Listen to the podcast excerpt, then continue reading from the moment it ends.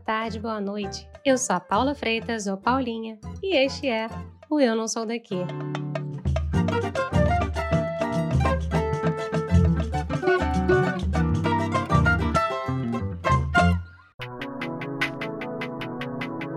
Sabe aquela coisa de ficar com uma música grudada na cabeça e não conseguir fazer ela parar, no jeito que fica num loop eterno?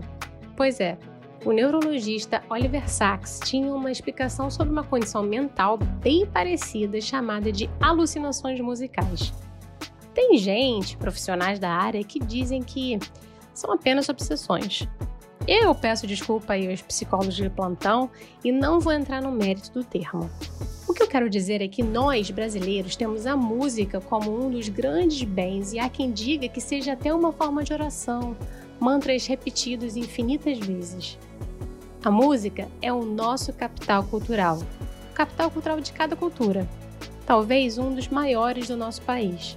Estudiosos dizem que pode ser adquirido a nível pessoal através da escola ou por familiares. Inúmeros cantores começaram a carreira cantando em cultos, igrejas ou cerimônias religiosas, repetindo esses cantos, mantras, orações. Para vocês terem uma ideia, podemos citar aqui nomes como Beyoncé, Katy Perry, Pablo Vittar, Tina Turner, Anitta e muitos outros. Nessa lista, a gente também pode colocar Michelle Mara, musicoterapeuta, coach vocal, cantora e a maior imitadora de Aretha Franklin da América Latina e, além de tudo, a mulher é mãe.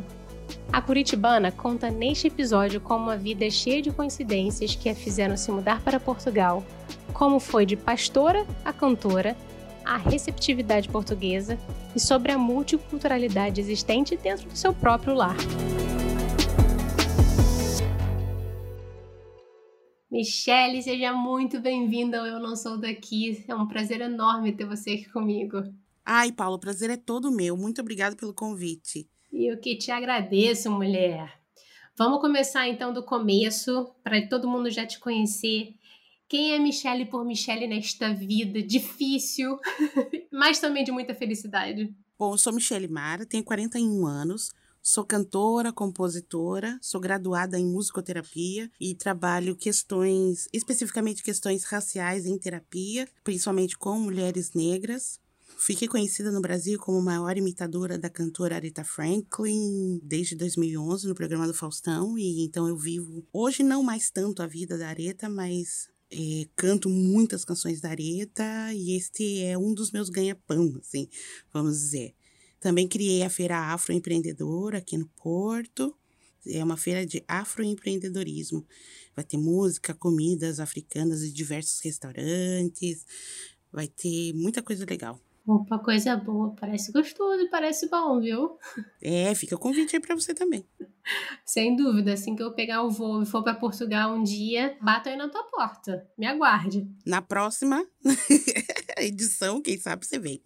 Mas vou dar uns cinco passos para trás aí, porque você falou que cantar areta é um dos seus ganha-pão. Mas como é que foi, assim, que a música entrou na sua vida? Bom, a, a, eu venho de uma família de músicos, então todos na minha casa tocam ou cantam. Eu comecei a cantar com 10 anos de idade na igreja, na banda da minha família, que tinha o meu tio, que foi quem me ensinou a cantar, minha mãe, minhas tias, meus primos, meus irmãos. E lá na igreja eu fiquei cantando até os dos 10 anos até os meus 27 anos. Uau. E em 2007 eu me formei em canto popular pelo Conservatório de MPB de Curitiba e neste ano eu tava meio assim com a igreja, assim, sabe? Meio desiludida um pouco né, com a situação assim e recebi um convite para cantar num tributo ao Pink Floyd, num bar de Curitiba muito famoso de rock, Oxe. que era o Hangar Bar. E eu cheguei nesse bar lá toda pessoa crente, toda crente, todo mundo sabia que eu não, não pertencia àquele, àquele espaço. E eles me mandaram a música. A, a pianista que acompanhava a minha professora no, no conservatório falou: olha, meus irmãos têm uma banda de rock progressivo, vão fazer um show e tem uma música que é a tua cara. A música só diz o, ah. não tem letra, e a tua voz cabe perfeitamente na canção, que era a canção The Great Gig in the Sky, do Pink Floyd, do, do disco The Dark Side of the Moon. Então eu cheguei nesse bar assim, meio desconfiada, meio assim, comecei a entrar em crise. Tive uma crise de pânico desesperada, sabe? Eu tava dentro do bar de rock, aquele bando de roqueiro cabeludo, e eu lá, a única preta lá dentro, sabe? sabe? Em Curitiba, né? Pensa. Mas aí comecei a chorar de desespero. Aí um cantor, se tem uma banda de Led Zeppelin, tava ali, e ele tropeçou em mim, achou que tinha me machucado porque eu tava chorando, e pediu mil desculpas, conversou comigo. Eu falei, não, eu tô chorando porque eu vou cantar, eu tô nervosa, nunca cantei. Ele, não, vai dar tudo certo, você tem cara de cantora vai lá que eu vou estar tá aqui na frente do palco, eu vou estar tá com você. Então começou a cantar música, tocar a música, né? Fizeram o disco todo. Quando chegou nessa parte da canção, o povo começou a gritar desesperado, porque nunca na história do rock curitibano alguém tinha cantado essa música ao vivo. Olha. Então eu comecei a cantar, o povo começou a gritar, gritar, gritar, foi do começo ao fim. Eu cantei a música toda errada, toda errada. Inventei lá o A, mas foi épico. Foi ali que mudou a minha vida, no dia 7 do 7 de 2007. E eu me tornei uma das maiores cantoras de Curitiba. No, isso foi num sábado, na segunda, fui trabalhar, eu trabalhava na igreja, tinha contrato de trabalho e tudo. E a pastora, que era minha chefe, me mandou escolher. Ou você escolhe, canta na igreja ou você canta no mundo. Porque nos dois não dá pra você ficar. Eu falei, então, tchau, tô indo embora, vou cantar, vou trabalhar como cantora. Então a galera do rock me abraçou de uma maneira, não, foi, vem aqui, agora você é nosso, vamos, vamos. E fui entrando em bandas, daí entrei na, na Big Wilson Soul Band, que era uma big band de soul jazz e blues, que eu cantei por sete anos como vocalista, eu e tinha mais um vocalista, o Ivan Ralfon, que foi a melhor experiência da minha vida. Aí depois ali fui participando de concursos de TV, entre, fui semifinal até chegar ao programa do Faustão e ganhar, né? Programa do Faustão. Maravilhoso. E desde então trabalho, sou professora, me formei, né? Me graduei em musicoterapia e tudo mais. E é isso. E nesse, nesse, nessa caminhada toda, assim, como é que foi a reação da sua família? Porque você contou, começou a história aí falando que vocês vêm todos da igreja, vocês são todos músicos. Como é que eles aceitaram esse fato de você pegar e decidir sair da, do canto da igreja? Eles acharam que eu ia voltar rapidão. Bem rápido, porque eu nunca tinha saído da igreja mesmo, assim. Eu era uma, uma, uma mulher já tinha passado por um casamento muito difícil, sofri violência doméstica, perdi um filho. Foi daí que eu fui estudar canto popular no conservatório. Consegui uma bolsa, porque eu não tinha condição de pagar. Consegui essa bolsa integral. E então, nesse, nesse período, eu fui descobrindo a música popular brasileira, fui descobrindo outras coisas, conhecendo gente e fui me apaixonando, assim, para cantar mesmo é, em outro lugar, que não fosse na igreja. Então, a pessoa que ficou do meu lado foi minha mãe. Minha mãe falou: Não, onde você for, eu vou com você. Ai. E realmente, até hoje, minha mãe, sempre que ela pode, ela tá comigo. E aí a minha família mesmo ficou um tempão, assim, meio, meio muito triste comigo, assim, porque eu era cantora da banda, a, a vocalista do coral principal, sabe? Cuidava das, das crianças, me, me formei como pastora, né, para cuidar das crianças da igreja, fiz, né, teologia. Então eles acharam que eu ia voltar, só que eu fui persistente e insisti e conquistei o respeito deles. Eles sempre me respeitaram, mas aí eles entenderam, não, essa é, é a vida dela mesmo, vamos, depois né, de um tempo, vamos apoiar. E sim, eles me amam, me respeitam, têm o maior orgulho de mim, estão presentes em todas as minhas conquistas, eles, eles dão um jeito de estar junto, e é assim. Que maravilha. E nessas andanças, como é que foi que você tropeçou? Você falou aí que você começou a ter uma carreira no Brasil, mas aí no meio do caminho você decidiu ir para Portugal. Como é que Portugal chegou na sua vida? Portugal chegou na minha vida, assim, quando eu tinha 13 anos de idade. Oi? Uhum. A minha tia Ivani e a minha mãe, Ivanilda, tinham um sonho de morar aqui em Portugal. Então as duas fizeram visto, fizeram passaporte e tal, e decidiram vir para cá. Mas a minha mãe desistiu no meio do caminho e não foi. Não veio. Veio só a minha tia, com um filho mais velho, deixou a filha dela mais nova, Giovana, lá, lá em casa comigo com a gente, né? E um ano depois a minha tia trouxe a Giovana pra cá. E depois nós perdemos contato, porque naquela época a gente não tinha telefone, não tinha internet, não tinha nada.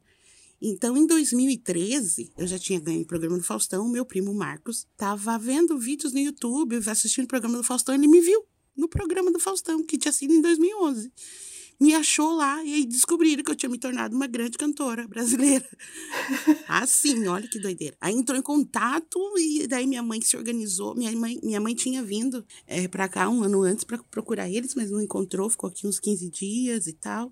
Aí depois desse contato, minha mãe se organizou, se aposentou. Minha mãe é funcionária pública, né? É, ela é chefe de cozinha, trabalhou 33 anos no Palácio Iguaçu, do governo do Paraná. E daí se aposentou e veio para cá, para Portugal, para ficar aqui três meses, visitando, ficou e foi ficando. Aí conheceu o seu Fernando. Ela já estava desistindo já para ir embora, já já estava aqui quase um ano. Queria ir embora porque ela se sentia muito sozinha, trabalhava muito, porque ela, ao invés de, de curtir, né, a aposentadoria dela, não, começou a trabalhar em restaurante e tal. Aí conheceu o seu Fernando e, e o seu Fernando falou: não, você, você não vai embora pro Brasil, não. Você vai casar comigo. Aí minha mãe, então tá. Eu só fico se você casar comigo no papel mesmo.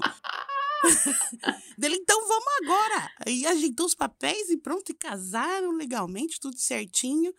E daí já estava mais, minha mãe já estava mais de um ano aqui. O que aconteceu? Eu engravidei do meu filho Jamal, e antes do Jamal eu tinha perdido um bebê dois meses antes. E antes do meu filho Jamal eu tinha perdido um filho, né? Quase 16 anos atrás que foi por causa de violência doméstica, né, no meu primeiro casamento. Então, assim, passar por isso tudo, perder filhos é muito triste. E como minha mãe estava aqui, a minha sogra na Nigéria, porque meu marido é da Nigéria, a gente decidiu então vir para Portugal. Meu marido já estava querendo sair do Brasil, tentar uma outra coisa, porque lá para ele estava muito difícil, embora ele fale naquela época ele falava quatro idiomas, inteligentíssimo, Caramba. não conseguia trabalho. A gente abriu uma empresa que vendia tecidos e roupas africanas e ele fazia muitas feiras e tal, mas mesmo assim ele ainda não estava, assim, satisfeito, assim, feliz, né? Não estava feliz com tudo isso. E ele tinha dois filhos na Nigéria, pequenos, e fazia todo esse tempo que ele estava no Brasil, foram seis anos que ele ficou,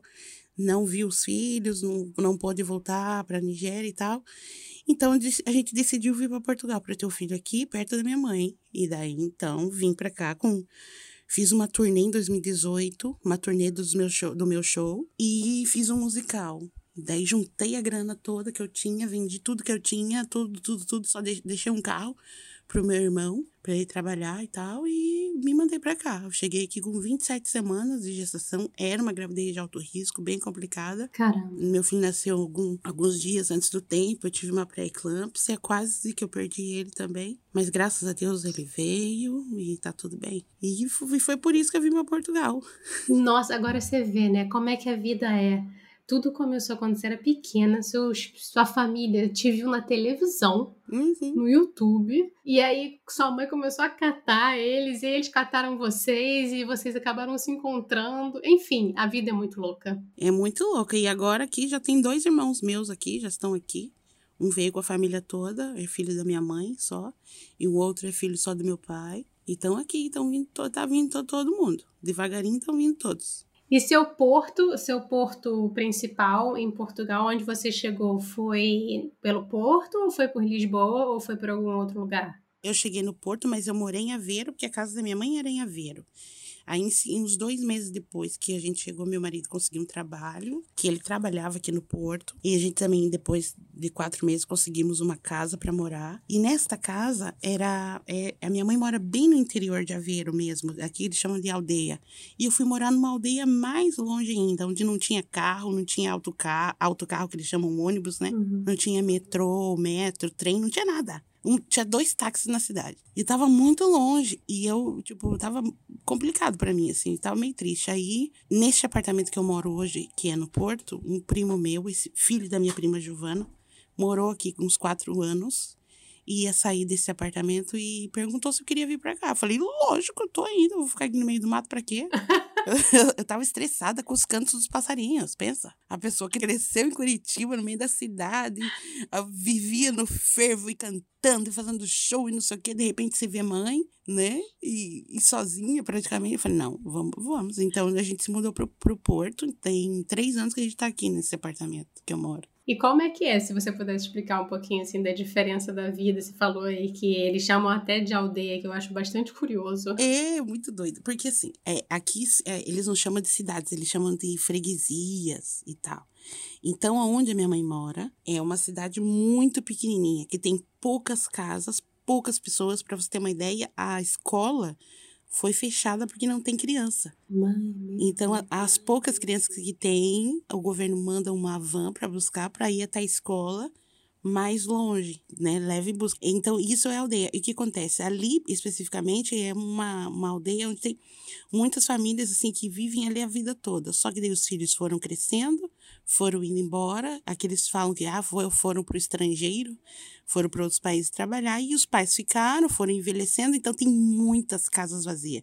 Para você ter uma noção, a, na rua da minha mãe, só tem a minha mãe morando e uma outra vizinha mais ninguém. Uma cidade fantasma, então. É, cada casarão antigo, aquelas coisas belíssimas, tudo vazio tudo vazio. Então, sim, para mim, para mim não dá. A minha mãe sempre morou também na cidade, né? Mas ela se acostumou a morar lá em Aveiro, lá onde ela mora.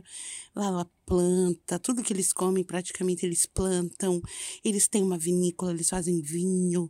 Tem para lá umas 3, 4 mil garrafas de vinho. Agora em setembro é época de fazer, né? O vinho, então eles fazem do modo tradicional, amassando as uvas e tudo. A minha mãe não parou de trabalhar, ela não gosta de ficar em casa. arrumou um trabalho no hospital, ela é chefe de cozinha no hospital, na Santa Casa, que fica lá no centro, em Aveiro também. E é isto. Mas essa, a diferença tipo, é muito gritante. Aonde eu moro é no centro histórico de Matozinhos, que é uma cidade que pertence ao Porto, ao distrito do Porto, que fica onde, onde ficam as praias aqui do Porto. Que delícia. Como se fosse uma região metropolitana. E eu moro bem no centro de Matozinhos, que lembra muito o Largo da Ordem de Curitiba, assim, lembra demais. Às vezes à noite, assim, eu tô andando na rua, parece que eu tô no centro de Curitiba. Se vê. É, e um silêncio, é um silêncio Durante o dia, não. O que, que acontece aqui? Tem muitas construções, estão reformando muitos, muitas casas antigas. Tem um programa de revitalização, né? Porque, como é um centro histórico, as pessoas vão, vão indo embora. Então, eles querem trazer mais pessoas para cá. Então, eles uh, têm um programa de crédito aqui para as famílias ou para comprarem essas casas que estão muito velhas, reformarem e morarem ou transformar em hotel, essas coisas. Então, tem muitas construções aqui do lado de casa.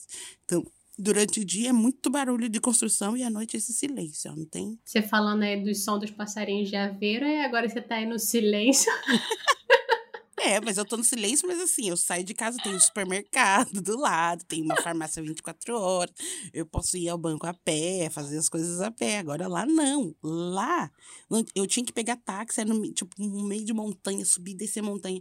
Pra você ter uma noção, a gente gastava o quê? 30 euros para ir ao supermercado que era 15 euros de ida, 15 euros de volta. Então não dava para ir no supermercado todo, todo, sempre. Agora aqui não, se eu faltar, ah, vou comprar um pão, desço ali e vou na padaria, ah, qualquer coisinha, entendeu? É diferente. A vida tinha que ser planejada, então, porque senão não tinha jeito, né? É, não tinha, não tinha. Por sorte, assim, eu tive. O que acontece com muitos brasileiros que chegam aqui que não tem ninguém, vem tentar a sorte? Esse é o grande problema.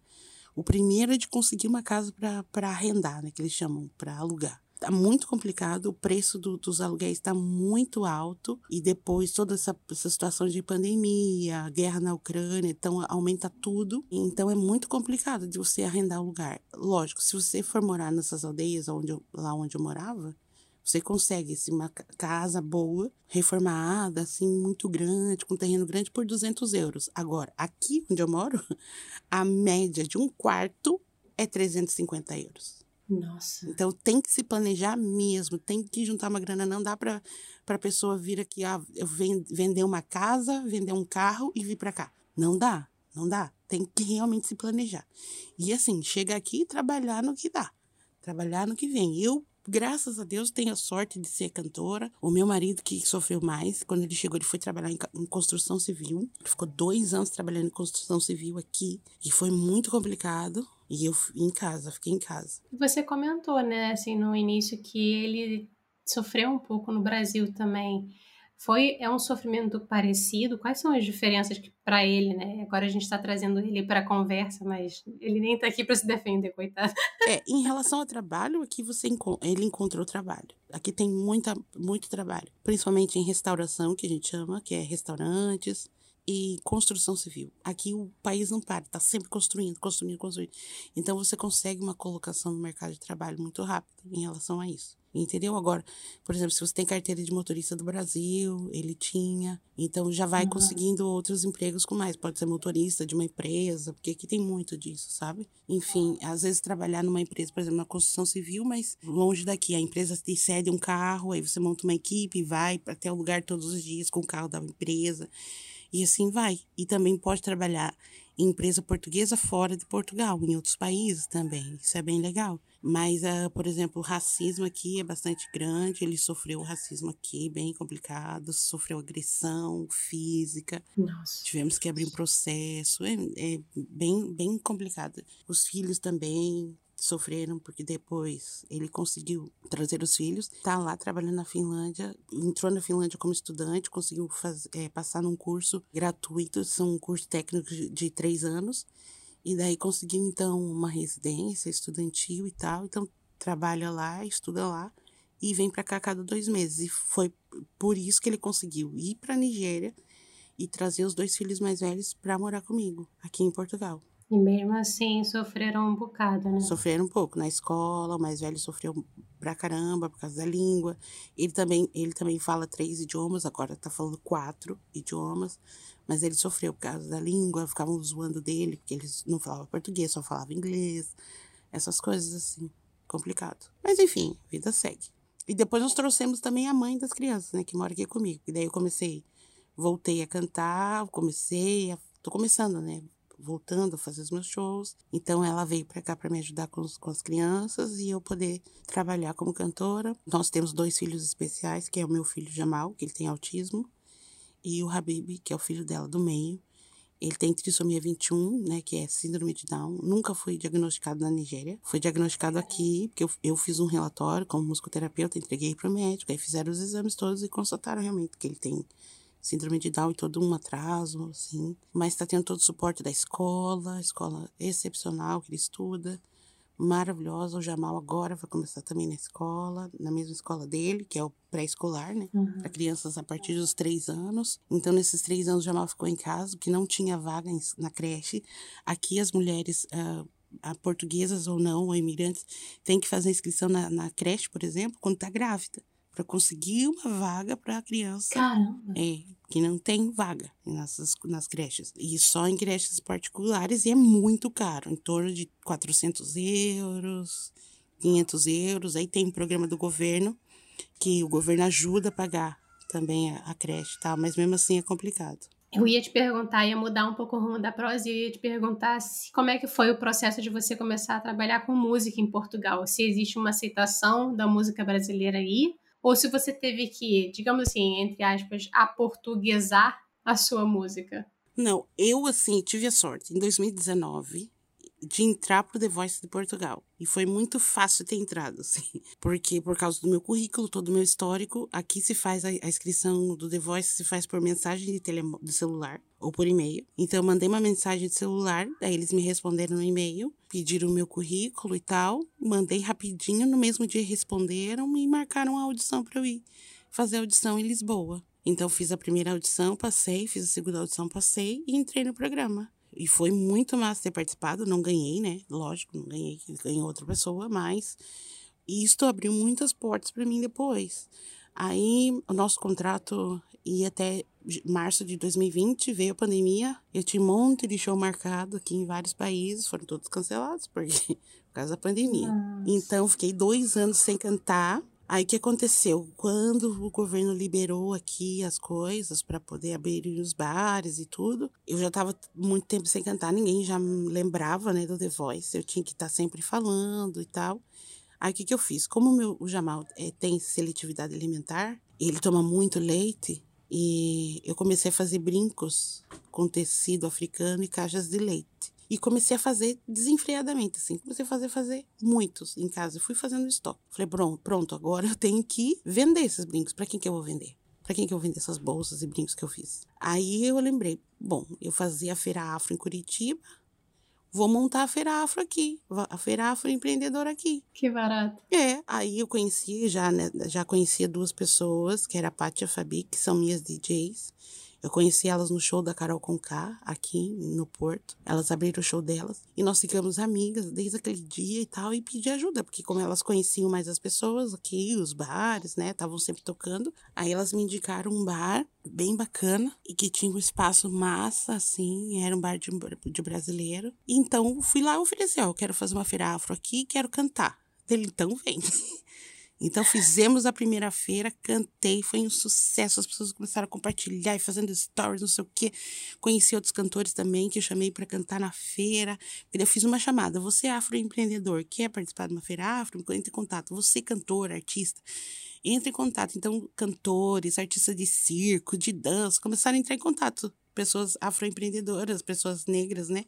Africanas ou da diáspora e entraram em contato. Então foi um sucesso a primeira feira e a feira então rola desde então. Agora a gente vai para a oitava edição da feira e isso me ajudou muito, dá visibilidade bastante para o meu trabalho como cantora, como empreendedora. A minha empresa cresceu, eu não aguento, eu já tô não tenho mais espaço em casa para guardar as coisas que eu vou produzindo e vendendo e tudo. Também fiz um musical é, em 2021, dezembro até janeiro, foi dezembro e janeiro, musical de Natal, que aqui eles fazem muitos musicais no final do ano.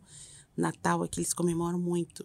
As pessoas vão muito ao circo, vão muito ao teatro. Então eu fiz esse musical que era no circo, que era uma, uma, uma, história incrível sobre cinco crianças. Era uma criança portuguesa que viajava para vários países, ia contando as histórias. Então eu representava a Nigéria. Eu cantava em Yorubá, criei uma canção criei meu próprio texto, sabe? E foi construindo, foi muito bonito. Foram quase 4 mil pessoas que assistiram o musical. E depois disso, né, eu fui entrando em contato e tal, e conhecendo pessoas. E agora já tô tocando, tô fazendo os meus shows. A vida tá recomeçando. E eu não tive que, eu não tive que, que, que cantar música portuguesa, não. Assim, eu canto, continuo cantando meu soul, as minhas aretas, as minhas canções. Agora, nesse mês de setembro, eu vou fazer um show que eles querem que eu cante as minhas canções autorais. Então, eu fui lá resgatar as minhas composições antigas que tem disponível no YouTube, essas coisas, e vou fazer um show só disso. Só das minhas canções. Olha que bacana. E se eu pudesse te perguntar, assim, por curiosidade, porque você falou aí, né, que você teve a sua, a sua fase na igreja junto com sua família, você virou pastora, e me, me parece, e eu posso estar completamente enganada, então eu já começo pedindo perdão, hum. que você começou a entrar num lado quase mais ativista quando você estava saindo do Brasil e entrando para Portugal. É, o meu ativismo, depois que eu saí da igreja, realmente eu me tornei uma ativista. A vida vai te levando a isso, né? Por exemplo, entrei na, entrei na faculdade, eu era a única negra da minha turma. Eu fiquei oito anos estudando e na minha, na minha colação de grau eu era a única mulher negra da universidade inteira, Olha. universidade pública inteira, a me graduar. Então, eu fiz, a, na minha área de musicoterapia, eu fui a primeira musicoterapeuta a escrever sobre pessoas pretas dentro da musicoterapia. O, meu, o tema da minha pesquisa é os sentimentos que mulheres negras expressam em atividades musicoterapêuticas. Então a gente vai falando sobre toda a questão racial, a questão da situação da mulher no Brasil, da mulher negra no Brasil, passa sobre o racismo, passa sobre as questões estéticas em relação ao cabelo, o racismo por causa do cabelo crespo, que eu também vivi, que foi no ano de 2016, foi o segundo ataque racista que eu vivi, assim, foi complicado para mim, mas eu processei a pessoa, ganhei a causa e levei para Curitiba a Marcha do Orgulho Crespo, que acontece desde 2016, esse ano vai acontecer de novo em 2021, 2, né? E eu vou pro Brasil para cantar na minha na marcha. Maravilhoso. Vou voltar para o Brasil depois de quatro anos. E as pessoas, assim, principalmente, por exemplo, na área da musicoterapia, o que acontece? Existem profissionais espetaculares, musicoterapeutas, assim, até psicólogos, enfim, que tratam da saúde né, mental, das patologias que as pessoas procuram para tratamento, né, na psicologia, até mesmo na musicoterapia. Mas quando o paciente encontra um terapeuta negro dentro do, do consultório, é, é a coisa mais, mais linda, porque ela se encontra ela se vê e é o que falta, né? Tem poucos musicoterapeutas negros, assim. Eu sou uma das poucas do Brasil. Nós temos um grupo pequeno, assim, de 10 musicoterapeutas, assim, que a gente conversa sempre, tá sempre escrevendo, sempre fazendo lives, falando, divulgando a musicoterapia e, e essas pessoas trabalham então as questões raciais né, na terapia e o meu a minha pesquisa é uma das que uso assim para pesquisar, para escrever seus textos e tudo mais. Então o meu tema é o primeiro tema no mundo na área da musicoterapia, pensa. Insano, completamente insano. Mas assim, e o que é mais insano, eu lembro que eu tive, tive o prazer de entrevistar a Raquel Vilar, que é atriz, e ela, no meio, ela também vem de uma família de músicos, e no meio da entrevista ela fala para mim assim que a música é a grande terapia do brasileiro. Uhum. Então, a gente pensar num país majoritariamente negro, no qual existem pouquíssimas pessoas negras musicoterapeutas, é, é, assim, é uma aberração praticamente, né? Sim. E a, a, o curso de musicoterapia em si, ele é, ele é, bastante elitista. Embora eu, eu tenha estudado numa universidade pública, o curso é muito puxado. Não, não é todo mundo que tem condição de estudar. Por exemplo, nos dois últimos anos você tem que fazer estágio e é obrigatório e não remunerado. Então, quem é que no Brasil hoje, seja, seja principalmente pobres, seja brancos ou negros, mais pobres, que vão para a faculdade pública e consegue estudar e pagar as contas.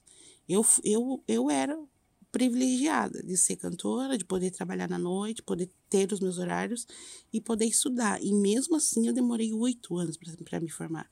Mas eu tive um colega que entrou na minha turma, o, que eu adorava ele, ele era demais. Ele já era mais velho, já tinha seus 50 anos, que ele desistiu no último ano, porque ele não tinha o que comer em casa, não tinha como pagar o aluguel se ele não fosse trabalhar. E como que ele vai estudar, sabe? Então é complicado. Uhum. História de um país.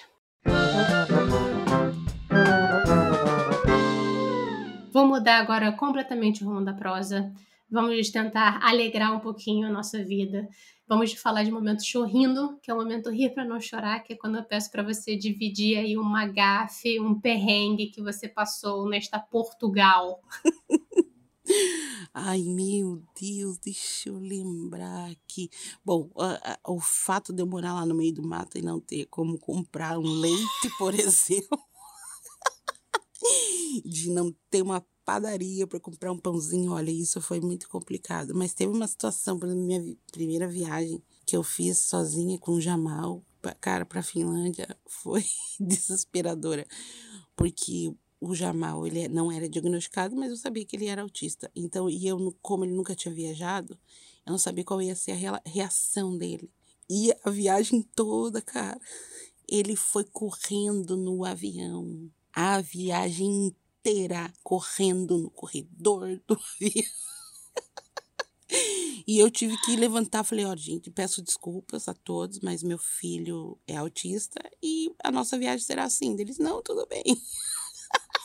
Ele tá correndo uma pequena maratona dentro do avião, mas tá tudo certo, gente. E daí nós descemos, nós, nós tínhamos conexão na Hungria. Naquela época eu andava de carrinho, então eles deixaram eu levar o carrinho até a porta do avião. E depois na Hungria eu pegava o carrinho. Desci na Hungria, cadê o carrinho? O carrinho sumiu. Não. o carrinho sumiu. O Jamal já tinha corrido o voo todo, né? Eu cansada, três horas correndo atrás dele dentro do avião. Não tinha o carrinho. E aí ele começou a chorar, chorar, chorar, porque daí quando ele encasqueta alguma coisa, ele entra em crise e não adianta. Ele ele queria ficar subindo e descendo a escada rolante. E nós ia, íamos perder o voo, a conexão para a Finlândia. Aí o que aconteceu? Eu comecei a correr com ele pelo corredor até chegar no nosso portão, só que eu fui arrastando a criança. Nossa! Não tinha o carrinho, cara. Eu demorei muito. O que aconteceu? Eu perdi, perdi o voo. Lógico. Não! Perdi o voo.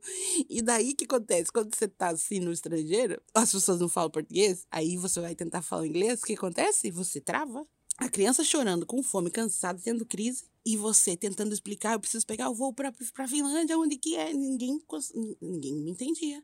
Perdi o voo. Aí consegui ligar para o meu marido, alguém pedir, conseguir falar com alguém, o, o, celular funcionou, a internet do nada assim funcionou. Consegui ligar para o meu marido, meu marido ligou para a companhia aérea ali onde eu estava. Daí ele conversou com a, com a, com a pessoa da companhia ali na minha frente do guichê. Daí ela falou: a única solução agora é ela ficar aqui num hotel e tal. Tem um hotel aqui do, do aeroporto e amanhã ir para Finlândia. Aí o que que tinha? Comprar outra passagem para Finlândia, né? Aí fui pro hotel. Chego no hotel.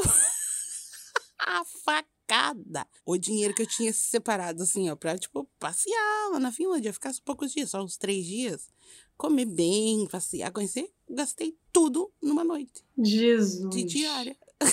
e daí tinha que comprar outra passagem.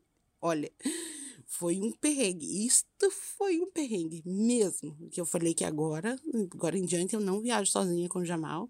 Qualquer viagem que seja de avião, por exemplo, eu não viajo sozinha mais. Que agora eu sei como ele se comporta. E a gente vai conhecendo, né? Ser mãe de, de criança típica, você vai aprendendo junto com a criança. Não tem muito o que fazer. Por mais que você leia, por mais que eu seja musicoterapeuta, sei como conter, como acalmar e tudo mais, mas na hora, como mãe, é difícil, muito complicado. Eu imagino, eu ia falar isso, porque deve ter a Michelle mãe, a Michelle musicoterapeuta e a Michelle mulher, né? Que fica tentando brigar dentro de si aí para mover e para cuidar da criança, cuidar de si mesma, cuidar da família, é muita coisa. É muita mesmo, nossa. Mas a gente, a gente dá conta. A gente, o que a gente não pode é romantizar, sabe, tudo isso. Mas é. Porque a realidade é essa, não é fácil mesmo. O, a, meu, o, o Jamal tem autismo leve, mas de leve não tem nada, porque a carga é muito pesada. Como mãe, e ele também, como criança, é, é difícil para ele também, não é fácil. E ele tem três anos e meio só. Então ainda tem uma longa caminhada e tem uma vida inteira pela frente de conhecimento, de descoberta, de tudo, tanto para ele quanto para mim, como mãe. E você agora colocando ele na escola, existe algum tipo de ajuda do governo ou algum tipo de ajuda dentro da escola com ele pelo fato de ele estar dentro do espectro? Sim, tem, tem. Eu consegui. Uh, aconteceu um fato aqui bem curioso um pouco antes dele fazer dois anos, eu recebi uma carta do governo de uma instituição aqui chamada CPCJ, que é como se fosse o Conselho Tutelar do Brasil, que dizendo que eles tinham recebido uma denúncia de maus tratos à criança.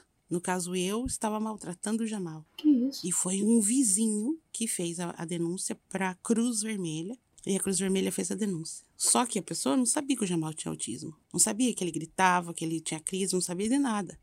Aí o que aconteceu? Eu fui lá para conversar e todo mundo morre de medo desse órgão. Eu também morri de medo, porque eles tiram a criança da mãe e aqui é, funciona assim, não interessa. Tive que provar que eu era uma boa mãe. Só que por outro lado, veio uma coisa boa, porque a pessoa que me atende é uma enfermeira que acompanha o caso Jamal. Eu falei, expliquei toda a situação. Eu tive Covid, eu perdi uma filha uhum. em 2020, eu tava grávida. Tive Covid de tanto estresse, de tudo. Tive uma hipertensão de novo. Tudo, tudo que eu já tinha passado antes do, das crianças que eu perdi, antes do Jamal, aconteceu de novo. Eu falei, onde que estavam essas pessoas que, que me denunciaram quando, quando eu preciso de ajuda, que eu tô sozinha aqui, meu marido tá trabalhar. Eu preciso que o Jamal vá pra creche, eu preciso fazer minhas coisas, eu preciso de terapia para ele, não tem. Como é que é? Então eu vou te ajudar. Então ela me encaminhou para uma médica, para uma junta médica aqui, que é uma médica de desenvolvimento, uma outra pediatra e tudo, para fazer então o diagnóstico do Jamal e assim conseguir as terapias, né? Que a segurança social, que é como se fosse o INSS aí, paga.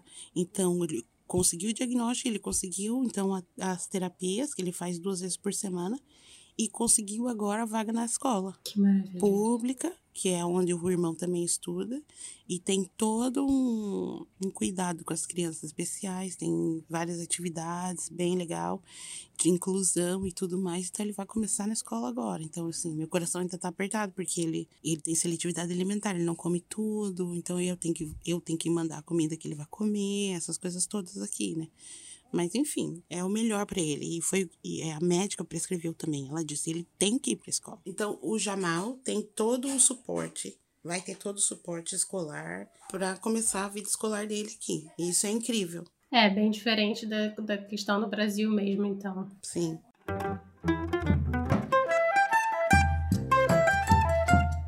Vamos agora de bate e volta com o momento Marília Gabriela, que eu faço uma pergunta rapidinho, eu falo uma coisa para vocês, tem que falar a primeira coisa que vem na tua cabeça. Tá. Então vamos lá.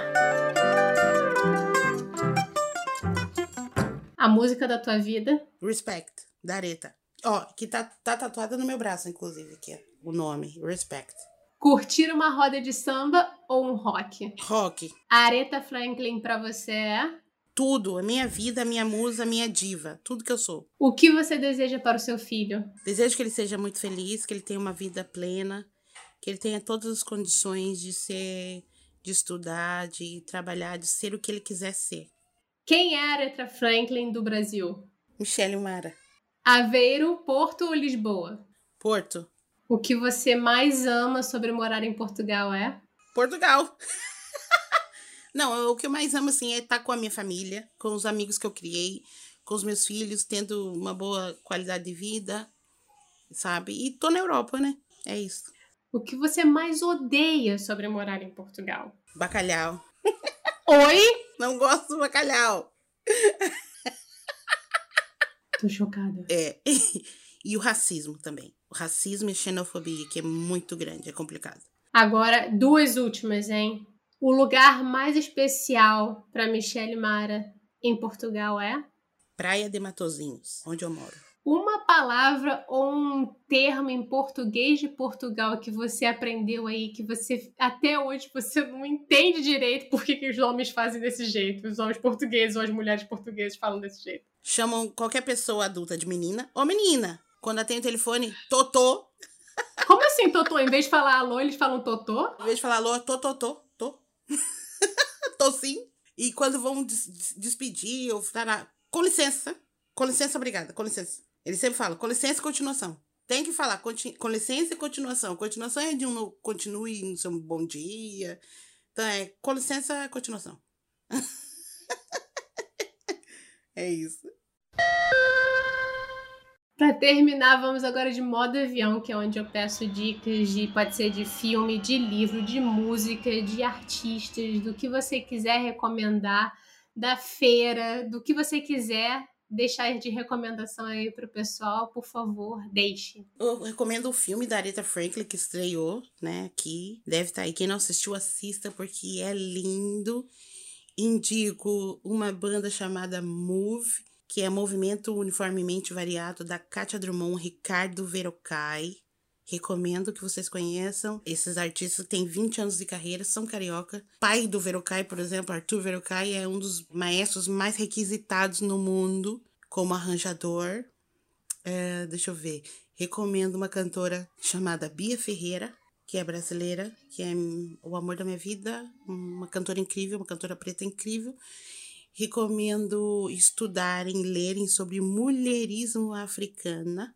Mulherismo africana, Catiussa, procurem esse nome, porque eu não sou feminista, eu sou uma mulherista africana e ela vai explicar o porquê que mulheres pretas não são feministas e toda a questão do feminismo negro, por que, que a gente não é feminista e tudo, toda a construção do feminismo e o porquê do mulherismo africana. Porque eu sou uma mulher africana, né? Da diáspora, mas sou africana. Com certeza. Ainda mais casado com, uma, com um nigeriano. É, é, é africana no topo da africana, da africanidade, da africanidade com a africanidade que se mistura com a africanidade. Você pensa, o Jamal é um, portu, um português nígero brasileiro. Ele tem os três passaportes, essa criança. Aqui em casa se fala quatro idiomas ao mesmo tempo. Quatro idiomas ao mesmo tempo. E todo mundo se entende e se ama, no fim das contas. Todo mundo se entende. Às vezes eu tô falando inglês, aí a mãe dos, a mãe dos meus enteados fala em Yorubá, aí de repente estão falando em árabe porque estão orando, porque eles são muçulmanos. Aí tô eu gritando em português. É assim. Você, você já, já aprendeu alguma coisa de Yorubá também no meio do caminho? Ah, sim, eu entendo. Muita coisa já. Muita coisa? É, se estiverem falando no telefone, eu já sei o que estão que, que falando, assim. Tem coisa, eu não consigo reproduzir tudo, mas eu entendo. Entra por osmose, né, no dia a dia. É, é.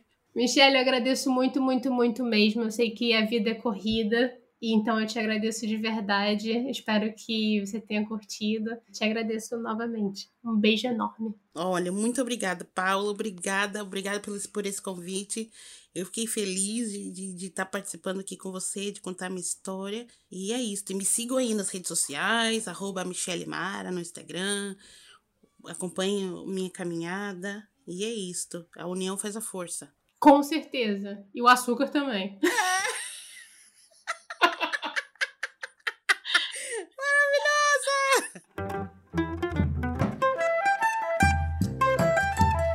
Vem cá, me conta um negócio.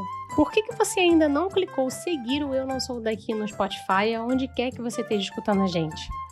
Bora, meu povo, por favor, clica aí. E ó, já aproveita e deixa cinco estrelinhas, viu? Querendo trocar uma ideia, fazer uma sugestão ou reclamar de qualquer coisa, tá valendo. Você pode encontrar a gente no arroba lá no Instagram.